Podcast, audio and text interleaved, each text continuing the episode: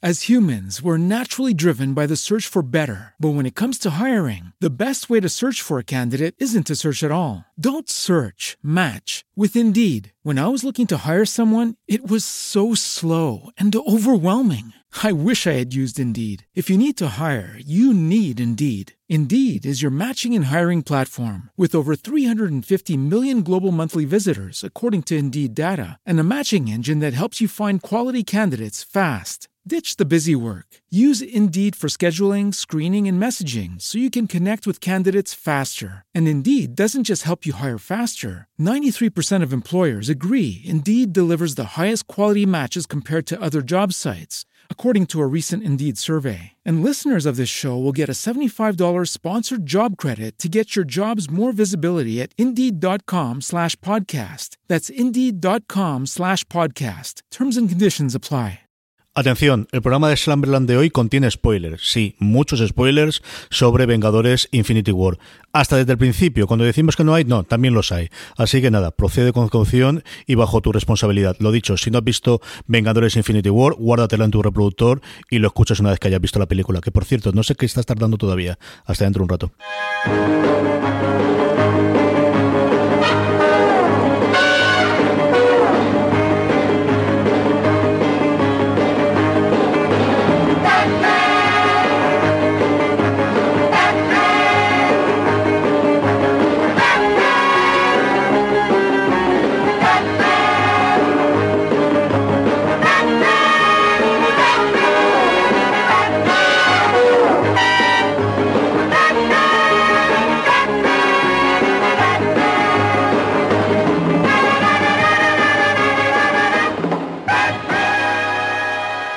Bienvenidos una semana más a Slumberland, la tierra de los sueños, donde cada semana hablamos de cómics, TVOs, novelas gráficas y sus adaptaciones a las series y especialmente a cine en un programa muy especial porque vamos a dedicárselo íntegro a Vengadores Infinity War, que es esta mezcla extraña que hemos tenido de nombre aquí, una pasta castañalizada, la otra no, de eh, película que, oh milagro de los milagros, hemos logrado ver todos los que estamos en esta mesa y alguno que incluso no está, que el pueblo John Rovira le ha salido un tema de trabajo última hora y no ha podido acompañarnos y sé que tenía muchas ganas. El que sí tenemos, que la vio además, como sabéis, por el último programa antes de que empezásemos eh, en el pase de prensa. Es don Julián Clemente, que está incluso en el día festivo en Madrid grabando con nosotros, de lo cual le agradezco infinitamente. Julián, ¿cómo estamos?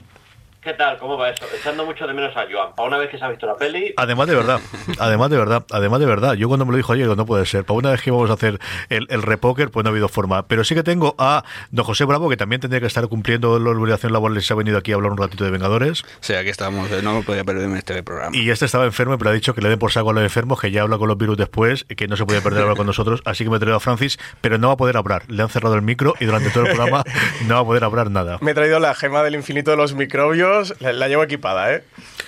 Vamos a ir en, bueno, yo creo que más o menos en el formato que hemos hecho en algún caso fuera de series para review, eh, para las dos o tres personas que nos oigan y que todavía no hayan visto Vengadores Infinity War, pues por temas laborales, por temas familiares, que voy a contar yo, que me ha pasado toda la vida esto, eh, vamos a hacer 5 o 10 minutitos primero sin spoilers, con los más mínimos posibles, comentando un poquito también los números y el fenómeno que ha tenido, como habitualmente hacemos en la parte de noticias, y luego, como solemos hacer, ponemos un poquito de la banda sonora para ir ya con spoilers a retratar las distintas partes de la peli, el final y esa escena post créditos que, queremos hablar también de ellas. Julián, ¿qué tienes tú siempre guardado los eh, numeritos allí? Eh, ha habido un par de personas que han visto la película, ¿verdad? En total. Sí, un par de personas, casi nada. Lo más divertido de, todo esto es que Infinity Down después, Infinity Countdown, perdón, Infinity War, después de, de haber hecho el mejor fin de semana de toda la historia, ha hecho algo inaudito, el mejor lunes de toda la historia. Madre mía de mi alma. ¿En cuánto estamos ya? Y a, mí hay una cosa que no sé, yo creo que no se está destacando lo suficiente y es que todavía no se ha abierto en China. Que hombre, no es el mercado americano ni es el mercado conjunto europeo, pero hay alguna persona que otra en China que lo ven también. Así que los números que puede hacer, yo creo allí es este fin de semana o el que viene cuando se estén en China de cuestión de medio año, va a superar yo creo los mil millones de dólares de forma absoluta y totalmente sobrada. ¿eh? Claro, porque yo decía como una cifra muy aventurada, 1.500 al final de la vida comercial, pero es que ya estamos en 725 de recaudación mundial. Llevamos 282 y medio más o menos en Estados Unidos, 443 eh, en el resto del mundo, ya, ya se va despegando porque ya está estrenada eh, en todas partes, eh, salvo lo que tú decías en China. Y ahí cuando la tengamos en China, yo no sé qué va a pasar. me da la sensación que más allá del fin de semana hay mucha gente que, que, va a repetir la película y que se está convirtiendo en, fenómeno de esto lo tienes que ver ya, pero es que yo no fui a verla de tal porque no me apetecía, da igual, esta la tienes que ver seguro. Y yo creo también, como comentabas tú, ¿no? Ya vamos hablando un poquito aquí en la mesa también, Bravo y Francis. Yo creo que es una película muy de volver a ver. Yo creo que eh, eh, sí que va a haber una gran cantidad de gente, intentando un tanto como el estreno, pero sí que ese de no tengo nada que hacer o, tengo aquí un rato o por qué no la volvemos a ver otra vez en, familia o en amistad, ¿no, Bravo? Sí, por supuesto, porque creo que es una suma de detalles, es lo que estábamos hablando antes. O sea, al final en cada escena de, la pelea, que hacen escenas de estas grandiosas y épicas, hay un montón de, detalles que yo iba estaba en la batalla del cine mirando, o sea, moviendo la cabeza incluso para ver cómo reaccionaba cada uno de los personajes, que creo que es de los grandes aciertos de la película. Francis incluso amenazaba, y no lo ha recordado, que aquí en España es el día del cine. La semana que viene es la fiesta del cine. Yo creo que entre este campeón se lo van a repartir absolutamente todo, porque tampoco no te queda ningún estreno gordo de aquí hasta que llegue Deadpool mm, en cuestión de tres semanas. ¿no? Sí, Han Solo que es el 25 ¿no? de mayo, así que nada, está de fiesta del cine al tope. Yo, de hecho, eh, no puedo prometer que no vaya incluso dos veces en la fiesta del cine a verla. Si consigo ir a la fiesta del cine el lunes, a lo mejor martes y miércoles repesco de nuevo. Esta es para ir a volver a verla. Sí, yo, incluso, ya, yo reconozco que la primera película de Marvel que veo que quiero volver a ver ya. Yo Civil War sí fui a verla dos veces. De hecho, alguna además de Marvel sí que he ido, pero esta, esta de cajón. Y esto de verlo dos veces ya es exigir demasiado de un pobre padre que tiene que dejar a las niñas. Eh, pero, eh, Julián, eh, yo quería empezar a repasar, sobre todo un poquito de, antes de que nos metamos en la parte de spoilers, comentamos también alguna algo la semana pasada, eh, cuando, cuando la habéis visto tú en el pase de prensa, pero sí que quiero preguntaros a cada uno la sensación antes de ir a ver la película y después de ver la película, ¿no? Y ahora que también hemos podido rumiar un poquito, como os digo, sin spoilers antes de empezar la otra parte, ¿con qué ánimo entrabas tú? ¿Con qué ánimo saliste de la peli? Y ahora que tú, sobre todo, has tenido más tiempo para reposar y ver la reacción de la gente, tanto, bueno, lo que se ha llegado allí a, Panini como lo que has tocado alrededor de, la reacción, ¿cómo, ves a una semana vista el fenómeno de la película? Mm, yo entré con el ánimo de, no puede llegar a ser para tanto, eh, porque es verdad que nos venía el, hype muy, muy subido de, los primeros pases que se habían hecho en Estados Unidos el día anterior. Y efectivamente me encontré con que sí era para tanto, con una salvedad. No es lo mismo el público de cómic que el público de cine. Cuando digo el público de cómic me refiero al que iba por lo menos con el guantelete del infinito leído si tú vas con el guantelete del infinito leído, y esto es una frase que le robo a Luigi Benedicto del mundo que estaba eh, conmigo en el pase, si tú vas con el guantelete del infinito leído eh, y a los 20 minutos no has visto que Thanos tiene ya eh, la mitad de las gemas, o al menos todas las gemas, entonces ya empiezas a pensar que el final va a ser el chasquido. Si en cambio no vas con esa información privilegiada a cuestas, ya no sabes lo que va a pasar pero sí es verdad que a mí me costaba mucho pensar que una película con un villano tan importante que nos lo vienen calentando desde, mm, desde Vengadores en el 2012, eh, iba a ser solo de esa película. No iba a haber un continuará. Eh, y también yo salí con la impresión de que, oye, qué pena que nos dijeran que inicialmente la, Guerra del Infinito eran dos partes y que luego cambiaron de idea. Eh, porque mm, hay ya teorías que iba a ser una película con continuará. Y, yo creo que ese, ese detalle, si no, si no nos lo hubieran contado, probablemente nos habría hecho ir a la película de otra manera. Más allá de eso, de que mm, yo voy resabiado por los cómics, eh, si es verdad que me estoy contando con gente que se quedaba de piedra con eh, un final apoteósico, que yo creo que el equivalente eh, más obvio sería el de el final en continuará que tuvo en su momento el Imperio contraataca y, que veía cosas que jamás se hubieran imaginado. Spider-Man morir, por ejemplo. Bueno, yo sabes que soy bastante crítico en el cine Marvel. Eh, de, toda la suma de películas creo que me quedo me quedaría con la mitad o incluso con menos. Algunas de ellas las detesto enormemente, otras simplemente por la soporto y demás. Y otras me han gustado, pero no, he visto al personaje reflejado. Por lo menos, claro, es que es lo que pasa con esto de los superhéroes. Cada uno tiene ha creado su propio personaje durante muchos años de, de leer cómics. Aquí no tengo nada que decir. Yo salí con la sensación que ya os dije, o sea, salí con la sensación de haber visto la primera película de superhéroes de verdad. Pero claro, es lo que, claro, entendía mucho lo que hablaba Julián eh, en el programa anterior, que era que para poder llegar a hacer esta película, hemos tenido que pasar 10 años de, de, ese otro tipo de películas. Entonces, como en los cómics pasó, esto ya es otro nivel. Has podido llegar a esto gracias a, a que nos hemos comido toda esta morralla de ver el origen de todo 20.000 veces, historias que no iban a ningún sitio, en el pasado, en el presente y en muchos sitios. Y esto ya era el sumum, la, la, la finalidad de todo eso ha sido llegar a este punto de una película simplemente impresionante, un espectáculo audiovisual que creo que es sin, sin precedentes. Yo de verdad que estaría alucinando del cine. Entonces, eh, a mí me parece la hostia la película. Me gustó muchísimo. Yo sí le tenía muchas ganas. Ya sabéis que soy un hombre confiado y mientras no se demuestre lo contrario, siempre creo que voy a ver una buena serie, una buena película teniendo unas garantías mínimas, como era este caso de Vengadores Infinity War. Le tenía muchísimas ganas. Además, estuve bastante jodido todo el fin de semana porque estaba con una amigdalitis, con fiebre, tumbado en la cama y todo el mundo por Twitter, ¡qué bien que está Vengadores Infinity War! Y yo, malditos, no se os corte el rollo de celudolo. o se joda la tarjeta SD del digital. Eh, así que lo pasé muy mal. Y nada, el domingo salí a rastras de la cama a ver Vengadores Infinity War. Me digo, al final me la van a, me la van a destripar y me la van a spoilear. Eh, así que la vi con mucho interés y con mucha ganas. La película me ha gustado muchísimo. Creo como Bravo que es la culminación de 10 años y ¿cuántas películas del universo Marvel llevamos? 18 hasta la 19. Esta es la, de, la 19, ¿no? Casi 20 películas del universo Marvel y que, que sí que ha tenido algunas, bueno, las Thor son más flojitas, está Ant-Man por ahí de por medio, algunas cosas que, mejor o peor.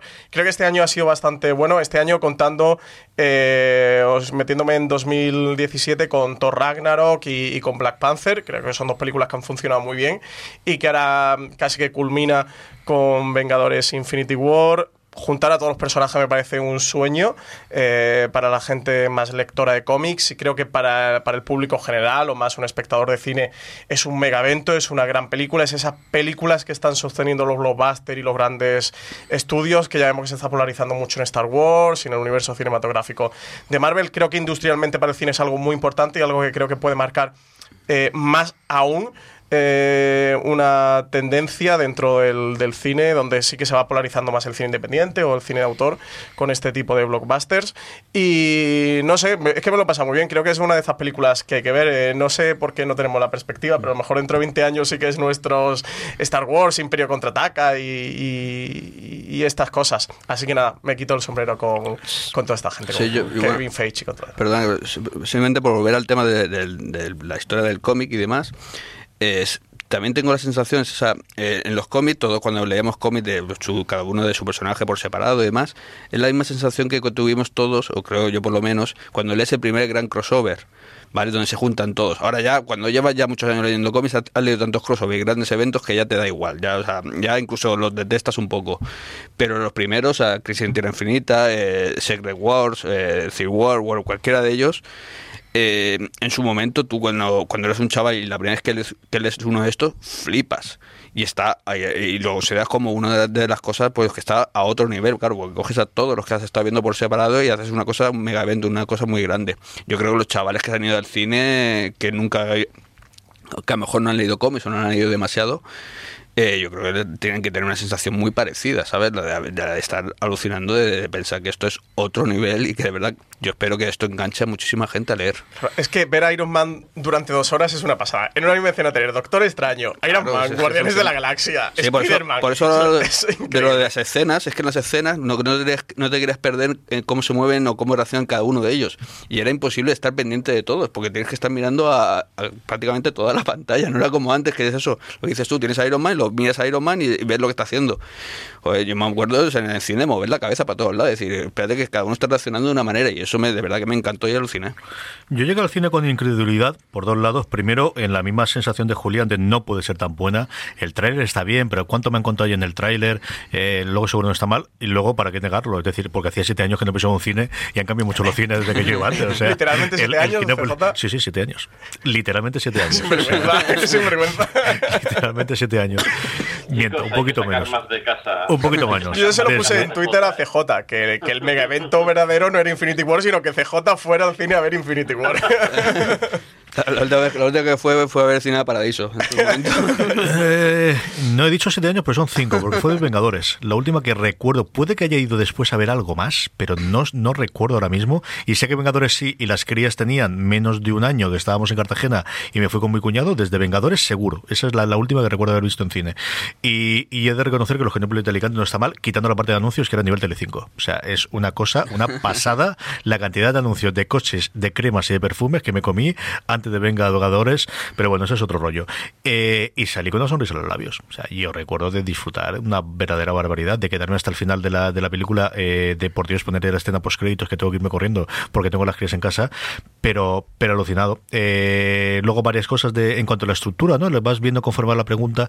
Yo creo que tiene, hace muy bien la suspensión de la incredulidad. Yo creo que quitando dos o tres momentos en los que para un poquito, en el que eh, te puede dar la mente a realmente todo esto podría ser lo demás, pero pero tiene momentos en, en general te crees toda la película y luego ya cuando sales ya te puedes poner a leer, ya puedes discutir y puedes ver los agujeros de guion y lo que quieras ahí aparte. Pero las dos horas y media es de disfrute de nivel de As humans, we're naturally driven by the search for better. But when it comes to hiring, the best way to search for a candidate isn't to search at all. Don't search, match with Indeed. When I was looking to hire someone, it was so slow and overwhelming.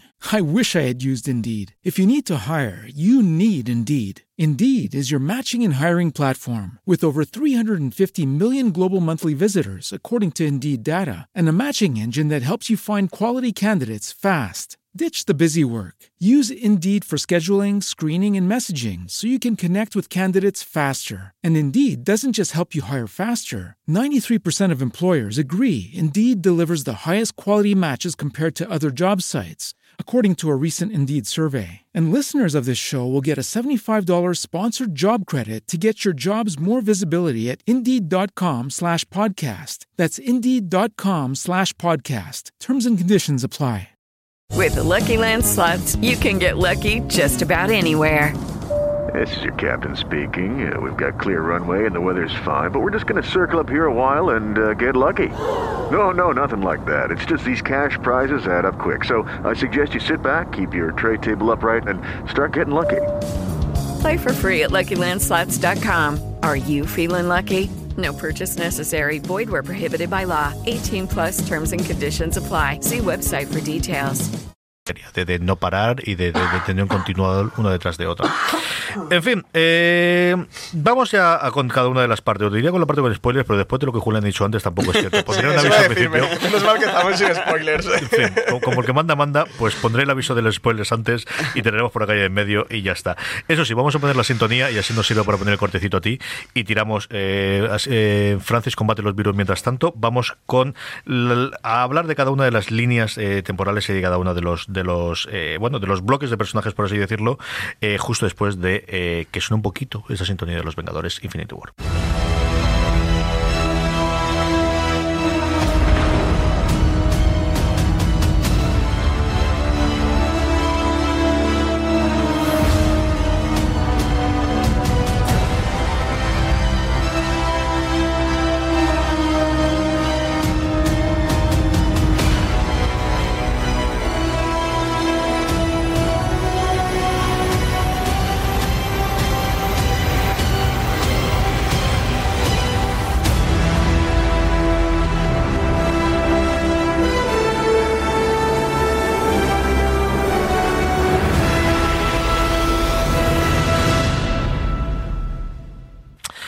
Estamos de vuelta ya. Eh, yo he hecho aquí cinco apartados eh, para contarlo, especialmente porque no quería que se nos pasase la película sin hablar, y aquí podemos discutir también el que yo creo es el gran protagonista de la película, que es Thanos, y hablar tanto de Thanos como de lo que hace Josh Brolin con lo que nos había vendido que iba a ser al final alguien poco menos que moviéndose detrás de algo en, CGI, y yo creo que se nota mucho de las de las afacciones, especialmente la escena con Gamora y de algunos otros momentos. ¿Qué te ha parecido a ti? ¿Este es el Thanos que esperábamos, Julián? Y sobre todo, ¿qué, qué has visto con el actor? Eh, ¿Crees que Brolin era una buena elección para él?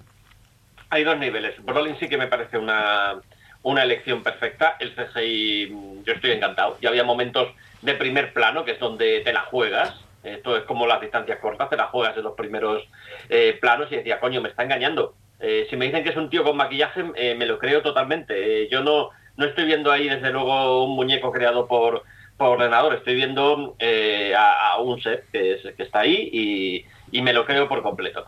Más allá de eso, eh, Thanos tiene una modificación. Yo entiendo por qué la han hecho, porque el, concepto de, Thanos que viene de los cómics, es decir, el adorador de la muerte, que quiere ser amante de la personificación propiamente dicha de la muerte, eh, creo que era mm, precisamente un concepto donde ya eh, rompías con, la credulidad. Es decir, eh, llegaría un momento de, mira, eh, paso con que el tío use una gema para retroceder en el tiempo 10 segundos, pero esto de que es el amante de la personificación de la muerte, como que no me lo trago.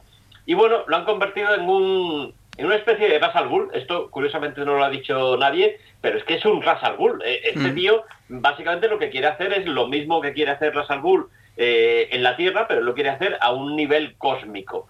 Eh, y bueno, eh, le han cambiado la motivación, también ha servido en cierta manera para eh, humanizar un tanto al personaje. probablemente si hubieran tirado por, por el concepto clásico de Jim Starlin, hubiera necesitado una película propiamente dicha para contarte quién es Thanos y no esos dos minutos de flashbacks que te cuentan ahí.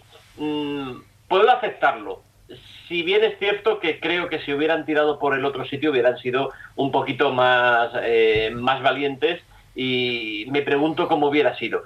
Y por otra parte, además de Thanos, tenemos a una Orden Negra que va con él y que como villanos visualmente son muy chulos, pero más allá de, de Bonnie Mau, eh, que creo que se llama en castellano Fauces Negras, eh, el resto se queda en una personalidad bastante simple.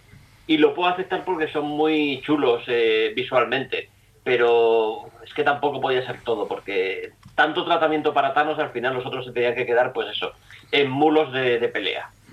No, simplemente estoy totalmente de acuerdo, visualmente es impresionante. Lo de Thanos, o sea, hubiese sido muy fácil que, eh, que hubiese quedado algo regulero, incluso ridículo. Eh, pero queda, o sea, queda de una manera bestial. Me impresiona muchísimo cómo está hecho, cómo está diseñado el personaje con esa anchura y ese, y ese físico. de verdad que, alucino. Visualmente, los hijos de Thanos también son una pasada. O sea, es todo muy chulo, cada uno con su propia personalidad visual. Sí que es verdad que hay algunos de ellos, como dice Julián, que no, no te. Pero es eso, es que son como soldados directamente, no están ahí para eso, no para poco más. Y me parece alucinante. Brolin me parece un acierto totalmente y totalmente también de acuerdo en el hecho de haber cambiado la motivación. Esa, al cambiar esa motivación y a convertirlo, yo no, no había caído, pero ahora que dice Julián de Rasal Ghul, sí que es la misma motivación.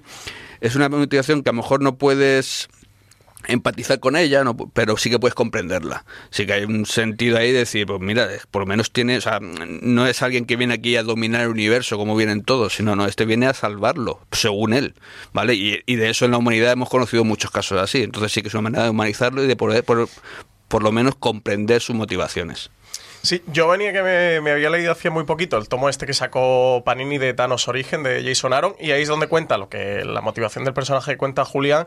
Es verdad que me gusta mucho más ese Thanos, ese Thanos amante de la muerte que lo que busca es la destrucción final de, de todo por su amante también creo que para un espectador de cine, no para un lector de cómic, la motivación, como comentáis, la que le da la película puede ser una motivación con la que empatice más cualquier espectador dentro de una empatía, o sea, gente que respete los derechos humanos, pero dentro de una empatía normal, algo que sí que puedes comprender más, que sea ese villano, villanísimo, entre comillas, o arquetípico de eh, quiera destrucción total. Em, a nivel visual creo que te lo crees y creo que es lo más importante que tiene esta película en general, que todo te lo puedes creer eh, o es creíble y en ningún momento desconecta. Así que pasó, de hecho en Black Panther pasado algunas veces que la gente lo comentó con el CGI que te podría hacer saltar un poco de la película y creo que aquí sí que es impecable, que lo han cuidado muchísimo y que sabiendo la importancia de, esta peli, Josh Brolin me parece muy guay, Thanos me parece un villano muy chulo y para mí de hecho es que más que, creo que más que eh, un tratamiento de villano dentro de la película tiene un tratamiento de personaje principal, como si fuera eh, Steve Rogers, el Capitán América, como si fuera Thor o como si fuera otro de los personajes principales.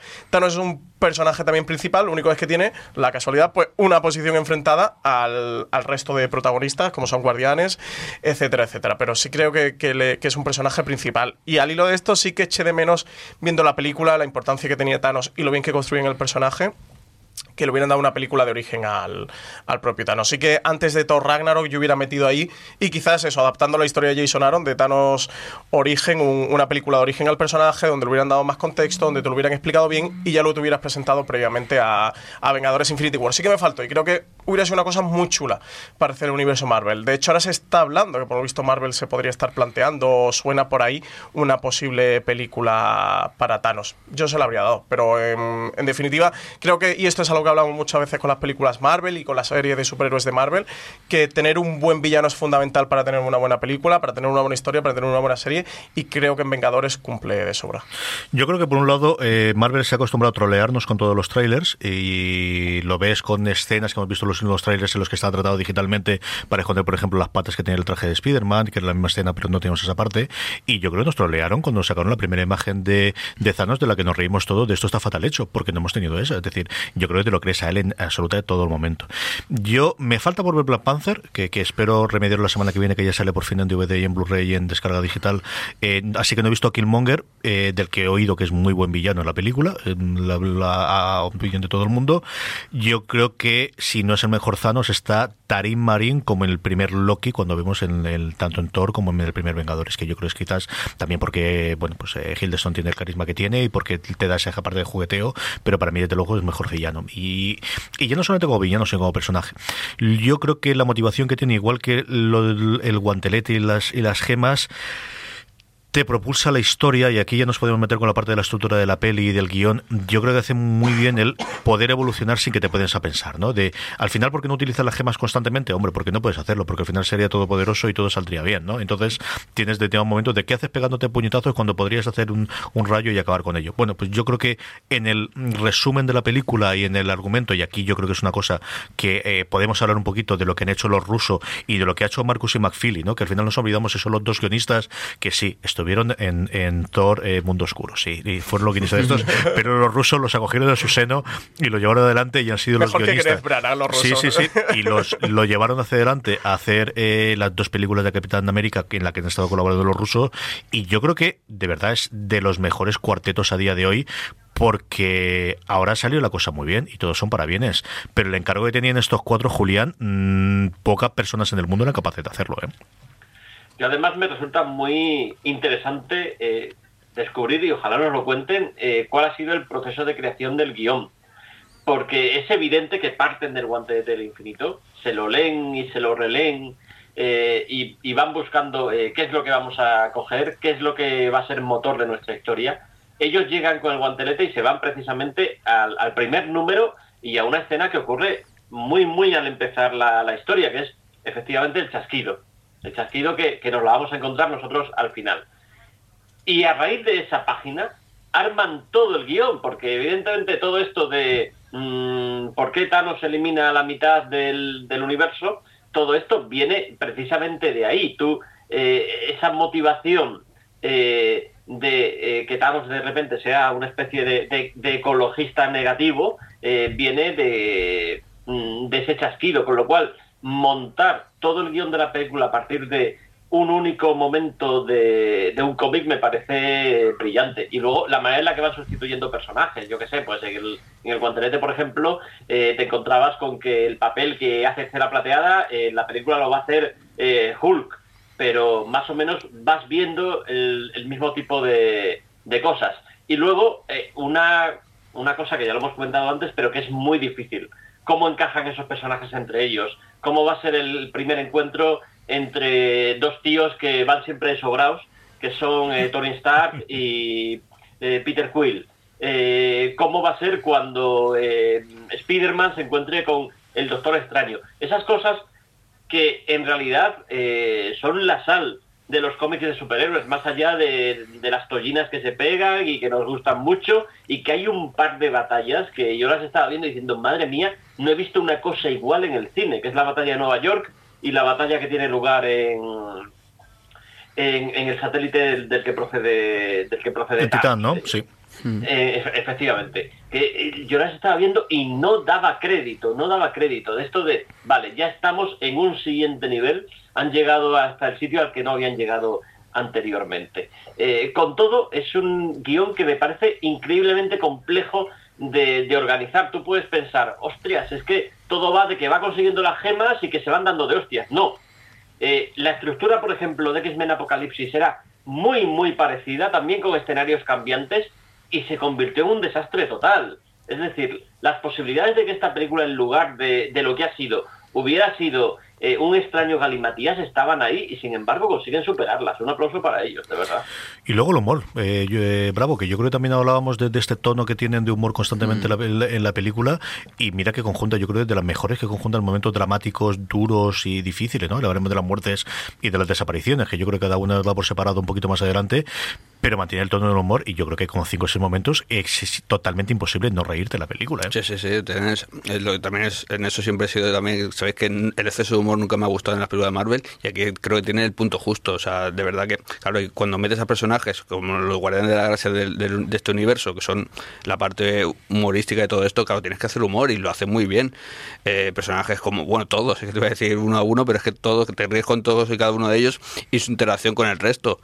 Eh, a mí me parece y los metes en, en momentos justos me parece que, que en ese punto está muy acertado. No se pasa en ningún momento, como en otras películas. No hay, por ejemplo, hay personajes donde en este caso ya no meten casi prácticamente nada de humor, como doctor, como creo que se debe hacer, como Doctor Extraño o como o, algún otro, me parece que el elemento justo, ¿sabes? El humor forma parte de la vida, tiene que existir también en el cine, en las películas de este tipo, pero hasta cierto punto. Francis, tú que siempre analizas la parte de dirección y la parte de guion, ¿qué te ha parecido? Eh, a mí el guion me parece magistral. Lo primero que me di cuenta, y de hecho pensaba antes de ir a Infinity War, es cómo leche vas a juntar cinco o seis historias de películas, porque tienes Thor, Capitán América, Spider-Man, Doctor Extraño, eh, Black Panther, Guardianes de la Galaxia, eh, ¿cuál más? ¿Me queda alguna más por ahí? el Capitán América Soldado de Invierno, es decir, tiene un montón de películas, digo, ¿y ahora cómo le metes mano al guion, porque está muy bien los cómics, pero como armas aquí una película. Eh, deciden hacerlo agrupando los personajes por diferentes escenas, en diferentes localizaciones, y creo que realmente una solución muy inteligente. De hecho, hay varios personajes creo que no llegan a coincidir nunca eh, dentro de la película, pero sí que tienes esa sensación de unidad, esa sensación de grupo, de que la trama y realmente el, conducto, digamos, en la, trama Río es, Thanos y, va tocando a todos los personajes. Thor creo que es el único personaje que sí, como decía Julián, eh, que tiene ese papel y el que va uniendo y va haciendo de nexo unión de, todas las tramas y al final te queda una película perfectamente armada y sobre todo en una película que As humans, we're naturally driven by the search for better. But when it comes to hiring, the best way to search for a candidate isn't to search at all. Don't search, match with Indeed. When I was looking to hire someone, it was so slow and overwhelming. I wish I had used Indeed. If you need to hire, you need Indeed. Indeed is your matching and hiring platform with over 350 million global monthly visitors, according to Indeed data, and a matching engine that helps you find quality candidates fast. Ditch the busy work. Use Indeed for scheduling, screening, and messaging so you can connect with candidates faster. And Indeed doesn't just help you hire faster. 93% of employers agree Indeed delivers the highest quality matches compared to other job sites, according to a recent Indeed survey. And listeners of this show will get a $75 sponsored job credit to get your jobs more visibility at Indeed.com slash podcast. That's Indeed.com slash podcast. Terms and conditions apply.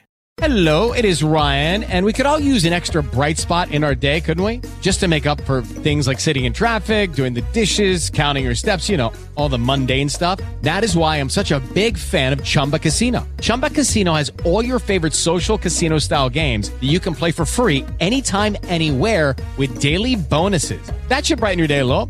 Actually, a lot. So sign up now at chumbacasino.com. That's chumbacasino.com. No purchase necessary. BGW. Void were prohibited by law. See terms and conditions 18 plus. Tiene que ser muy dramática, como es ese final, un final para mí muy valiente y totalmente desesperanzador, eh, sí al espectador lo lleva por un viaje emocional que tiene momentos muy divertidos. Empieza, la película empieza tremendamente oscura, muere Loki a manos de, de, Thanos. Un Loki que yo creo que ya. Ese sí, ese sí que lo podemos. ¿eh? Que nos olvidamos de Paul Elba. Que, es verdad. Un, respeto a Idris. Un respeto a mi Idris. que esto yo creo que ya sí que han abierto la caja de la mocha y ya no vuelven.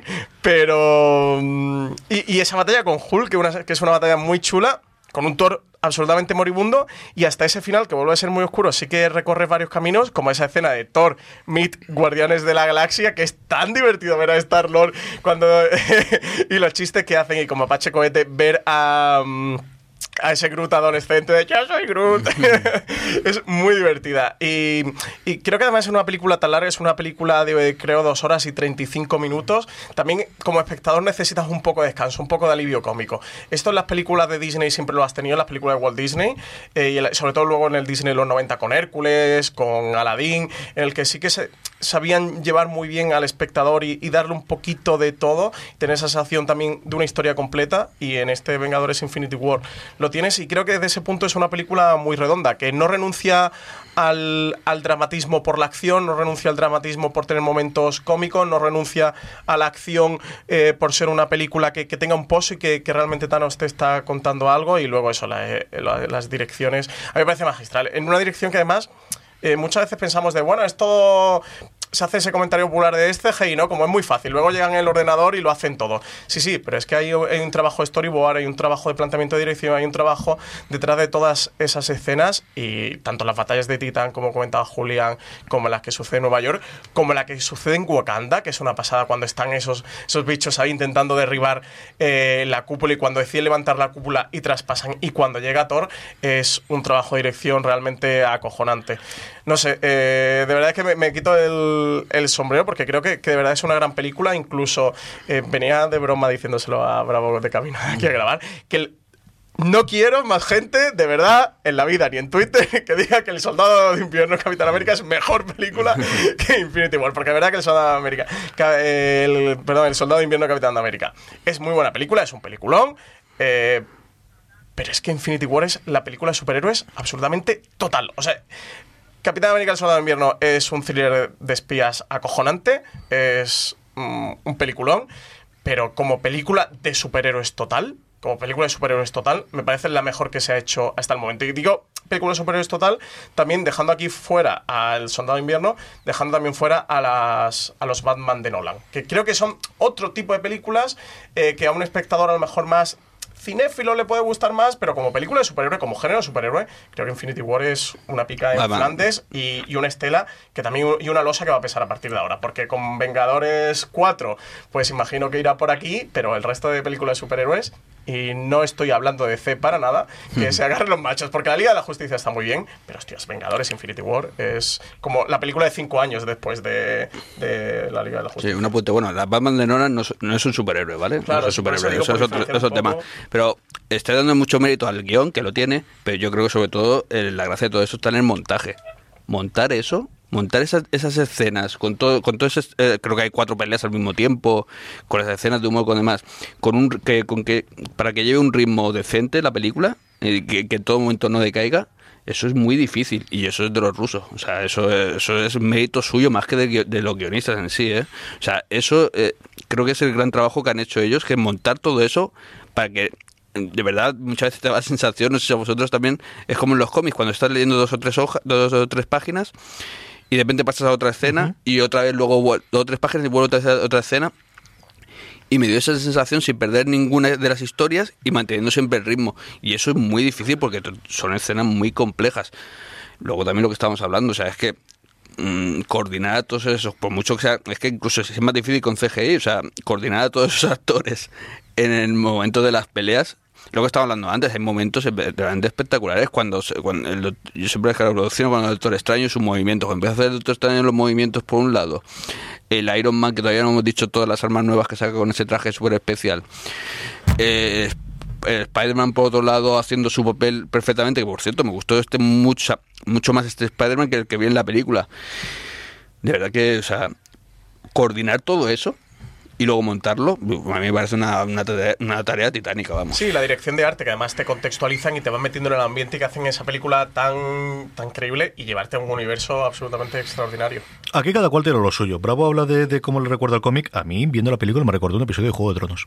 Ah, Yo creo que es el montaje que yo creo que el que lo ha hecho otras series previamente, pero quien lo ha popularizado, el cortar cada 10, 15, 20 minutos y encontrar exactamente el momento de te deja con ganas de que vuelvas aquí, pero no lo echas de menos y no te estás aburriendo y quieres volver a reencontrar lo que tiene constantemente la película. Yo leía también, es, en, en, medio de la película hubo uno de los cambios, uno de los cambios que va a Wakanda a Thor, dije, leche, esto es Juego de Tronos. Es realmente el mismo tipo de montaje que ha hecho a día de hoy las series, especialmente series tan grandiosas y que con tanto elenco, que es también algo que le ocurre en la película.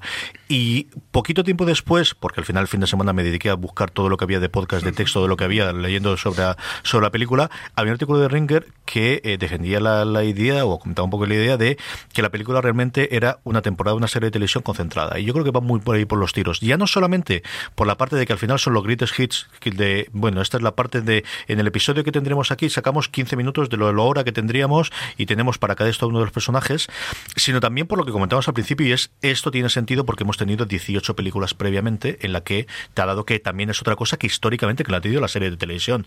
Porque ni siquiera las series de películas como un James Bond, Bond ha ido creciendo a lo largo del tiempo. Y el Bond que tenías una película, bueno, quitando el cambio de personaje y quitando quizás la de Daniel Craig, sobre todo las primeras que se intentaron tener un poquito de continuidad, pero las clásicas de, de Sean Connery, bueno, pues había ocurrido eso en La espía que me amó y la siguiente película tenías otra totalmente distinta. Nunca habías tenido esa continuidad.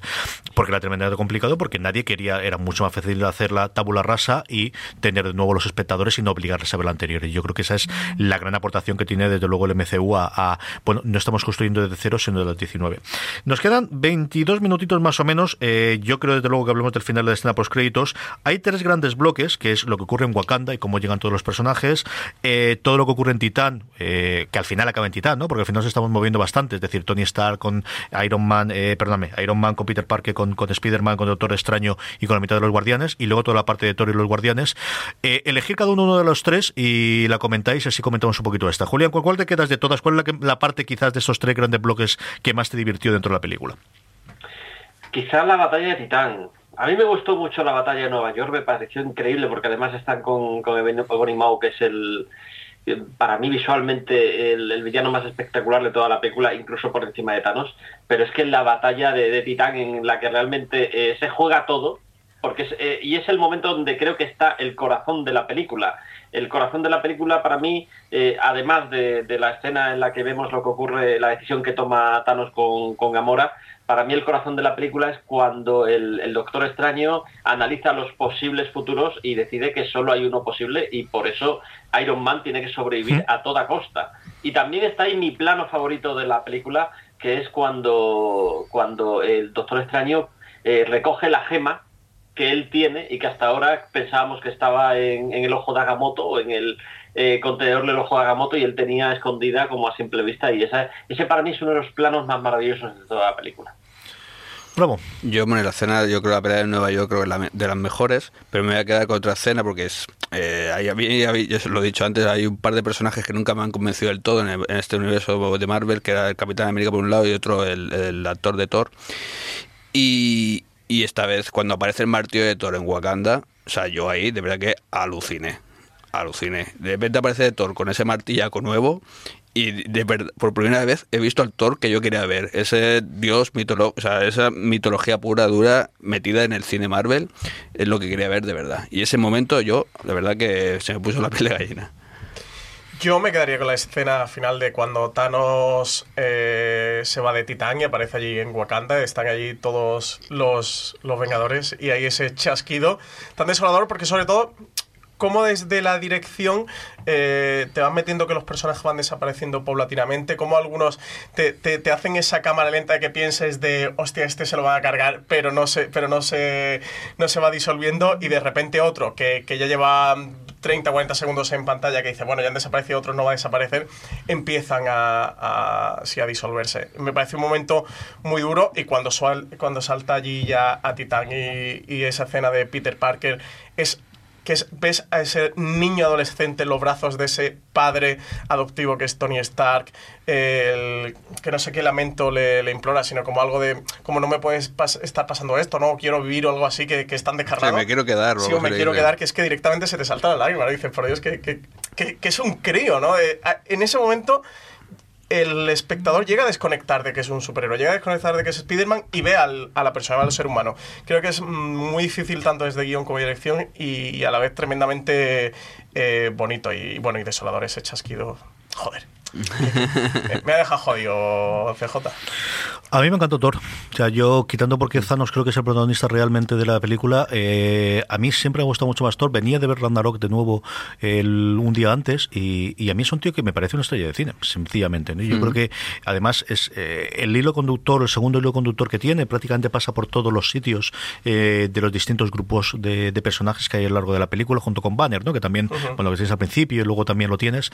Por cierto, Banner no Hulk, que es otra de las cosas que se nos quedará en el tintero también por, por los tiempos y y porque al final pasan muchísimas cosas en la película, pero yo creo que está espectacular. Mi momento favorito de la película es todo lo que ocurre cuando la fragua en, en los lugares está imposible de, pronunciar ni de Abedil. Me encanta la escena, me encanta el, que tengan, bueno, el gran cameo ¿no? que tienes en la película cuando de repente dices... sí, sí, además, yo, creo que, yo creo que también tenía eso en la cabeza cuando pensé esto es como Juego de Tronos, ¿no? Desde cuando aparece ahí en medio. Pero a mí ese momento de sacrificio, ese momento de lo he perdido absolutamente todo, ese momento en el que dices, no, mi hermano muerto, mi padre muerto, mi madre la mataron los elfos, el que me queda nada, me ha quitado el ojo, la hermana ni te cuento, mira, mira el ojo. Y aquí que necesito hacer, levantar esto para que entre la fuerza del sol, bueno, pues yo lo hago, no pasa absolutamente nada. Y el momento del martillo, de fraguar el martillo, a mí se me, vamos, me, me parece alucinante. El momento ese sacrificio de Groot, de necesito algo que puedo unir las piezas y lo lanza ahí en medio y tenemos el, mismo martillo que en los cómics lo hemos visto a Beta Ray Bill. Es decir, yo creo que ella hace una combinación chulísima y es quizá el momento más emocionante junto con alguna de las desapariciones más que muertes que después tendremos, ¿no? O, la muerte de Gamora, que yo creo es otro gran momento que tienes de, caída. Pero a mí, quizás el momento que más eh, emocional me pareció fue ese, ¿no? De lo, he sacrificado todo, lo he perdido todo y luego el momento de, de, grandioso de cuando él llega a la batalla de Wakanda. De, de, mm. dentro aquí en medio y ya, ya soy el, Thor que yo recuerdo de cuando yo era guapo y prometía y de, después de estar totalmente derrotado, ¿no? Junto a las partes. Y luego la batalla de Titán, porque es la más parecida a un cómic. Es decir, yo me imagino, ahí yo estaba viendo los paneles de cómic de cómo entraba cada uno de los superhéroes intentando contra el gran villano, que cada uno por separado no puede combatirlo, pero han elaborado este plan loco, absolutamente demencial, que es imposible que funcione, pero todos están haciendo potencialmente lo que tenían que hacer para conseguirle arrancarle el guantelete hasta que llega el humano, ¿no? Y hasta que mm. llega Quill de no puedo hacerlo porque te has cargado a mi novia y entonces le pego dos puñetazos. A mí esa parte del corazón me, me encantó esa resolución y ese momento que tenía, ¿verdad que sí? Mm. Hablemos un momento del final, hablemos un momento de las separaciones y así ya de paso tiramos un poquito de a dónde vamos aquí. Julián, ¿cuál ¿cómo fue la sensación, primero con las muertes, ¿no? Porque yo creo que al final, cuando tenemos el, final tan claro, pero cuando muere Loki inicialmente, cuando muere Heimdall, especialmente cuando muere Gamora, que yo creo que no se me escapa nadie más de muerte, muerte, que ya veremos el reverte no, no, pero muertes en la película, y luego con las escenas finales con todas las desapariciones una vez que soy el chasquido yo haría, mm, diferenciaría dos tipos de muerte. Aparte de eso, hay una muerte que yo creo que es excepcional, que es la de Loki. Excepcional porque Loki ya le hemos visto morir muchas veces y yo no estoy tan seguro de que esté del todo muerto, eh, no estoy en absoluto seguro. Eh, yo diferenciaría las muertes que ocurren, eh, porque, porque sí, porque durante las batallas alguien muere o por lo que sea, y luego las muertes que, que vienen por los efectos de, del guantelete del infinito. Eh, creo que las segundas van a revertir, mientras que las primeras, salvo la de Loki, va a permanecer eh, por, la propia naturaleza de, la historia.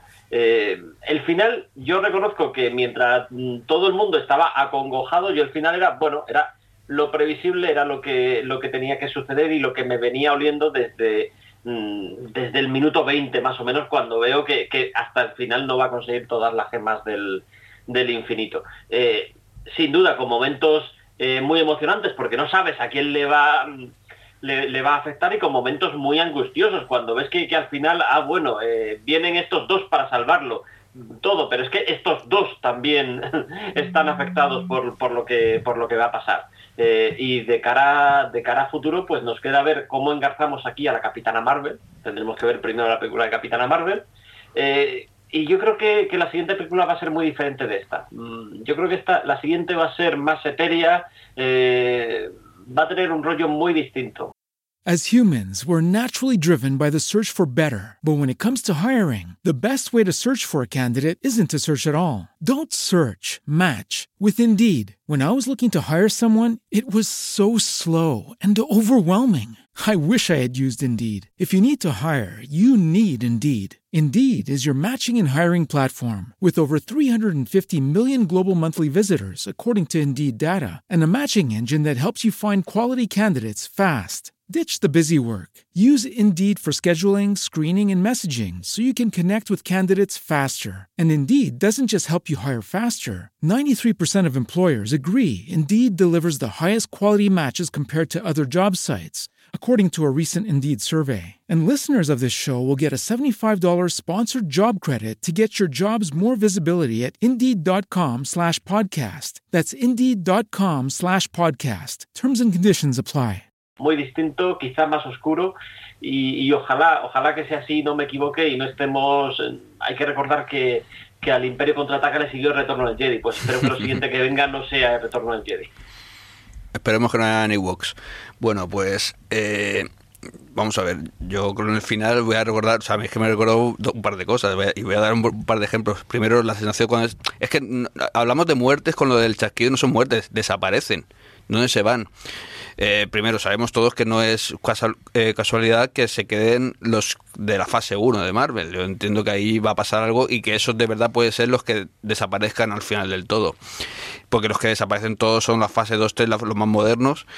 ¿Y dónde están? Pues no lo sabemos. Eso es lo que, lo que, lo que hay que descubrir. A mí me recordó, bueno, por un lado, creo que yo por lo menos a mí me vino a la mente el Leftovers, yo creo que eso lo a todos. Y por otro lado, conforme sale el, título de, del final de la película, me recordó al final de Los Sopranos. Dice, ¿cómo, ¿cómo puede ser esto? Espérate, espérate, vamos a sentarnos aquí.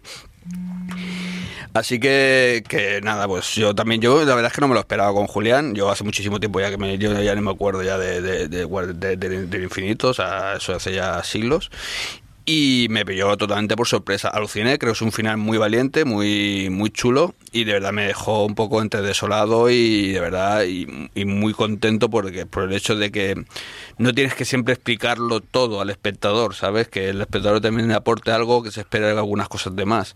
Y en este sentido, es que claro, tenemos que pensar que esta es una película para, para todos los públicos y que habrán ido un montón de, de niños a ver la película y se han quedado con el final como diciendo, espérate que no ganan los buenos.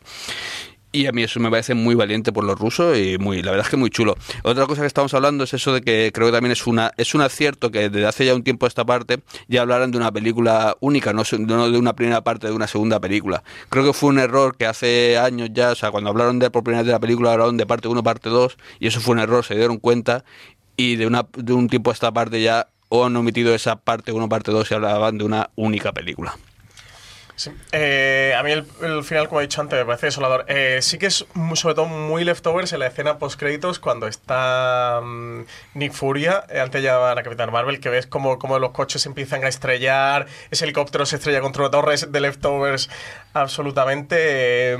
yo no sé cómo Bravo si han desaparecido un lugar o es la forma en que los ha matado. No estoy yo tan seguro de, que, de que, que los haya llevado a otra parte. Eh, yo sí pienso que, ha sido una forma de, aniquilarlos con ese chasquido. Aquí es cómo van a resolver el tema, que me intriga bastante y le dando muchas vueltas. Si de alguna manera los Vengadores originales van a conseguir ir hacia el pasado y revertir la situación, porque sí que se filtró alguna foto ya del rodaje de la, de la otra peli que están haciendo de Vengadores y se les veía a ellos con el traje original. A Steve Rogers y la barba esa que lleva ahora y con el traje de, cuando los Vengadores 1, a, a, Tony Stark también se le ve eh, con, con, todas las partes del, con los trajes de las primeras pelis. Entonces no sé si van a hacer un que consiguen volver al pasado y retocan cosas sobre el, en ese momento para que el futuro no, no ocurra, no sé. Eh, creo que hay un mensaje encriptado que todavía no conocemos en esas palabras del Doctor Extraño de visto 7 millones de eh, futuros alternativos y solo en uno ganamos y que antes, en un par de escenas o tres antes, de cuando ves esa rivalidad entre Tony Stark y Doctor Extraño, eh, Doctor Extraño creo que como lo que le dice que él no lo salvaría, ¿no? Como que no evitaría su muerte o algo así. Y sin embargo, cuando, cuando Thanos tiene ese trance de muerte de Tony Stark, si le da la gema de que él tiene escondido en el ojo de Agamotto, ¿no? El Doctor Extraño sí accede a dársela, cuando un par de antes nos han contado que Doctor Extraño no, haría eso por, salvar a Tony Stark, que lo mm. más importante que ve es la humanidad y tal, y, no le importa tanto que Tony Stark muera. Es decir, que, le haya dado esa gema eh, del tiempo sí que es fundamental para el transcurso de, o parece posible, eh, futuro alternativo que ve el Doctor Extraño y que todo estaría dentro de sus planes. Y Doctor Extraño ha tenido que ver su propia muerte o desaparición, o como lo querramos llamar, y el tenerlo contemplado y previsto. Así que, de luego, sí que me parece que han dejado la siguiente película en un punto muy, muy interesante. Y como decía Bravo, me parece valiente no hacer ese final complaciente, ese final sobreexplicativo, ese final eh, para todos los públicos en el que el bueno gane, ¿no? O sea, creo que estamos en 2018, ya hemos visto muchas his- historias, hemos leído muchos libros, hemos visto muchas pelis, hemos visto muchas series y creo que ya él es, es un espectador menos naif y más maduro el que creo que es el momento de incorporar ese tipo de historias de, bueno, pues ya está, pues el villano ha ganado y bueno, a ver, que todos sabemos que el que muchos dirán, bueno, valentía tampoco, tampoco tanta. Primero, no es la primera película en la historia que lo haga y a ver, que finalmente van a terminar ganando los buenos, sí, todos lo sabemos. Pero por lo menos en esta película y hasta dentro de un año tenemos ese sabor agridulce de que ha ganado el villano, de que ha ganado Thanos, de que se ha salido con la suya, de que los héroes, que además es un grupo de héroes, que son 20 superhéroes, han salido derrotados, que han tenido una amenaza mayor que ellos y que se van a tener que poner las pilas para revertirlo. Y sí que creo que es un final al menos más atractivo o más original dentro de lo que cabe la originalidad, pero por lo menos no, tan habitual o no tan convencional dentro de este tipo de, de cine blockbuster. Ahora habláis, perdona, habláis de que, que no están en otro sitio, que los han matado, los han eliminado de alguna manera, pero entonces, ¿dónde se va Thanos cuando termina la película? Se va a descansar porque ya tiene la jubilación y a cobrar Ahí y se- a vivir tranquilo. Se ve un fondo naranja, yo creo que eso es importante, ¿eh? vacíos, Está, ¿eh? está dentro de la gema. Ah, vale, vale. Se han, se han que ¿Y, y dónde están el resto? Puede ser que también estén dentro. En California está allí todo ahora una piscina en Salamanca, eso es toda tranquilidad. dentro de la gema, todos los demás están dentro de la gema y se van a hacer amigos. Sí, ¿no?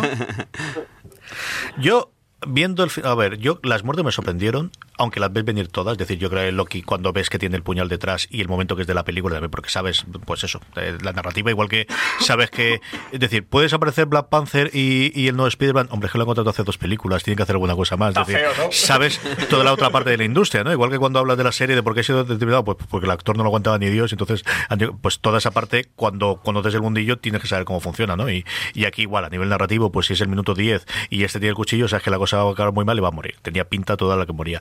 Heimdall me sorprendió bastante más, eso sí, y, y luego la de Gamora, aunque te la ves venir del principio, cuando estaba hablando del sacrificio y ves ahí además a Calavera Roja, que yo creo que fue otro cambio también eh, junto con el de eh, el, el- el que comentábamos antes, yo creo que son los dos grandes cambios que tiene el- la, la serie, uno por personaje y otro por actor. Eh, Ese momento, perdona, ese momento es que es muy señor de los anillos, ¿eh? totalmente. No se me- me- Sí, ese, y luego el, es el, la, la del abismo de Hell cuando aparecen en Wakanda. o sea, son dos grandes momentos, Señor de los Anillos, a tope. Luego, eh, yo creo que sí que yo esperaba totalmente, con decir, tiene todo lo demás, hace el chasquido y empieza a desaparecer la gente. Ahora, mi santa esposa, por poner el ejemplo de alguien que ha visto todas las películas de Marvel, pero que no ha leído los cómics, lo tienes al lado, la cara de la pobre cada vez que iba desapareciendo uno de los protagonistas de, de- era de, pero ¿cómo me va a hacer esto? ¿Pero qué me están haciendo? Decir, el momento de Spider-Man, yo creo que no se levantó y le pegó a algo porque no tenía nada más cerca que a mí que una super de pidico me pegó. o sea, Thanos, te reviento. Sí, sí, sí, sí, sí. Es decir, el cabreo de, es totalmente real. O sea, eso es totalmente. Es, es un acierto, ¿no? De, de- yo me quedé de. Sí, ha pasado lo que tenía que pasar. Thanos sonríe finalmente porque ha cumplido el objetivo que tenía que hacer. Ole Esa maravilloso. sonrisa es dura, ¿eh? Pero, Es pero el dura. cabreo generalizado de la sala de pero cómo me han hecho esto, pero quién me está haciendo eso, eso es respirable y palpable y existía en Yo- mi- en la sala que estaba yo, que era una sala en versión original, ¿eh? también tengamos claro de que eh, aquí en Alicante también tenemos mucha gente de, sobre todo era mucho extranjero que vive por aquí o que estaba en vacaciones o lo que fuese, pero existía, es decir, eso lo notabas y luego el final final con la Capitana Marvel creo que lo supimos tres en el cine, ¿eh? porque sabía uno, oyes a la gente decir, no es la Capitana Marvel.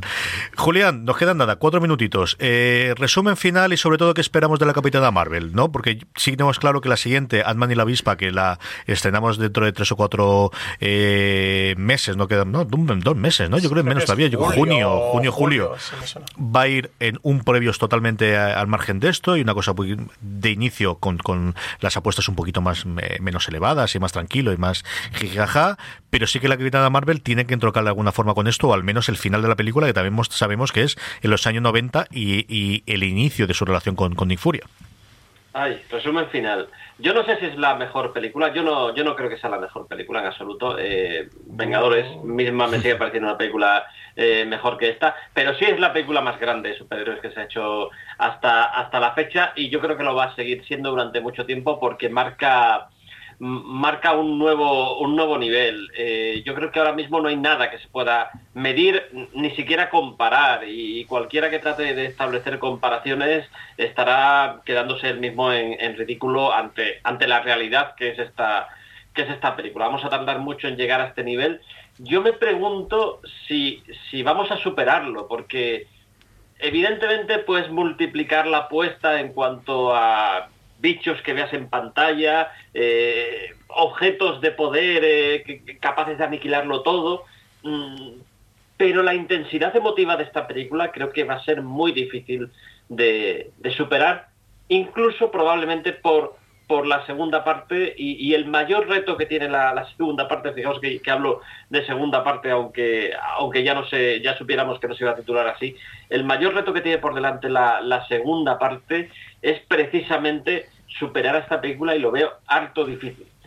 Y en cuanto a Capitana Marvel, eh, bueno, nos tienen que contar por qué es tan importante, por qué Nick Furia nunca la ha llamado, por ejemplo, cuando estuvo a punto de, destruirse Nueva York, eh, qué tiene que pasar para que llames a la Capitana Marvel, dónde ha estado todo este, todo este tiempo y, bueno, ¿qué, qué pasó en los años 90 que tenga tanto que ver con lo que está pasando ahora. Pues yo espero de la segunda parte, espero yo, no, yo creo que van a jugar a otro juego.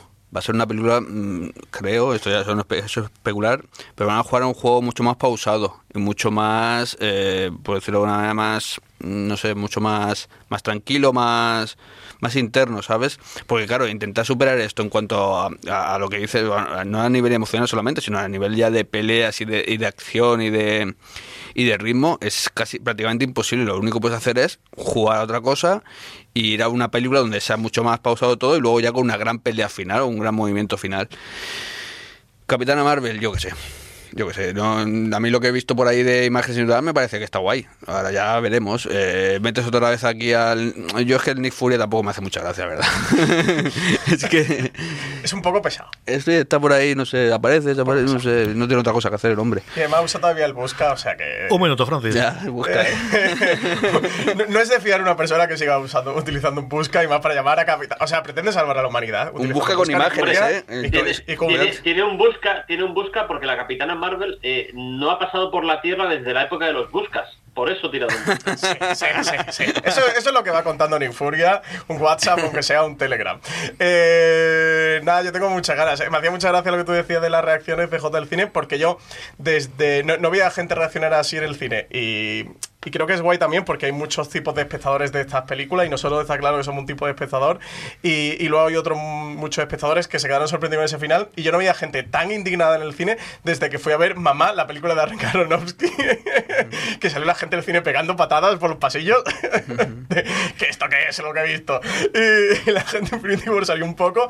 Y me sorprendió también que haya gente todavía que después de 10 años de películas se levantaron del cine cuando acabó la película y se fueron. Digo, pero la escena post-crédito, muchachos 19 películas y 10 años después si os levantáis. O sea que también tengo que decir que literalmente vi un 30% del cine, la escena post-créditos, y, y, luego la escena post-créditos me gustó mucho, me, resultó muy esperanzadora, quitando eso, que Nick Fury todavía sigue utilizando un busca, en fin. Deja mucho que desear de con imágenes, porque, porque manda una especie de diseño. Y sí, sí, era como el loquete. Y lo que dice CJ, hubo, mucha gente que se quedó como diciendo, hostia, ¿esto que es? Hubo mucha gente que no pilló que era el logo de... eso es normal. Eso me parece normal. En mi sala yo creo que se fueron tres o cuatro personas, ¿eh? Se quedaron prácticamente todas y yo estuve intentando irme porque tenía las crías que tenía que recogerlas y, ya me había dicho Julián que había que quedarse hasta el final y dije, leche, estos son 10 minutos, no va a hacer y mira que van rápido, pero es que son unas cuantas personas aquí en medio. En fin, hasta aquí ha llegado nuestro análisis de Vengadores Infinity War. Qué manía de traducir la mitad y la otra mitad, no, de verdad. Qué cosas más raras. la, semana que viene volveremos con nuestro sistema habitual de Slumberland. Eh, tendremos nada, nuestras noticias, nuestras recomendaciones. Hablaremos pues un poquito de todo. Tendremos nada, la preparación de Deadpool, de, de la nueva película de Masacre que nos llega también dentro de nada.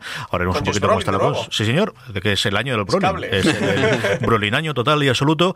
Don Julián Clemente, mil millones de gracias hasta la semana que viene. Un abrazo a todos. Don José Bravo, muchas gracias por hacerle esfuerzo. Muchas gracias a vosotros por no sacar el tema de la Liga de la Justicia. yo, yo se lo he sacado, pero es que no quiero picar.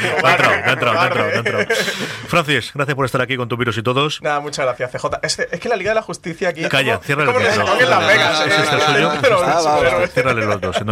Calla y comparte virus. Sí, señor.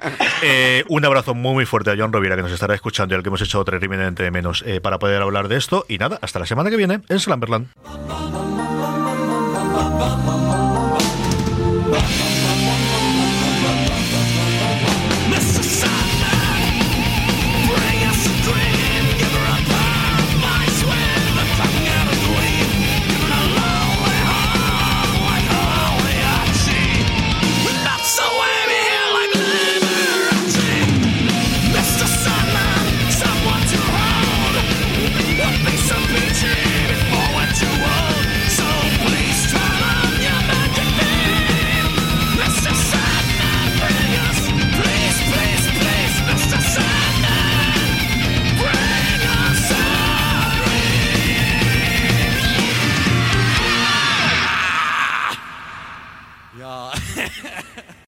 As humans, we're naturally driven by the search for better. But when it comes to hiring, the best way to search for a candidate isn't to search at all. Don't search, match with Indeed. When I was looking to hire someone, it was so slow and overwhelming. I wish I had used Indeed. If you need to hire, you need Indeed. Indeed is your matching and hiring platform with over 350 million global monthly visitors, according to Indeed data, and a matching engine that helps you find quality candidates fast. Ditch the busy work. Use Indeed for scheduling, screening, and messaging so you can connect with candidates faster. And Indeed doesn't just help you hire faster. 93% of employers agree Indeed delivers the highest quality matches compared to other job sites, according to a recent Indeed survey. And listeners of this show will get a $75 sponsored job credit to get your jobs more visibility at Indeed.com slash podcast. That's Indeed.com slash podcast. Terms and conditions apply.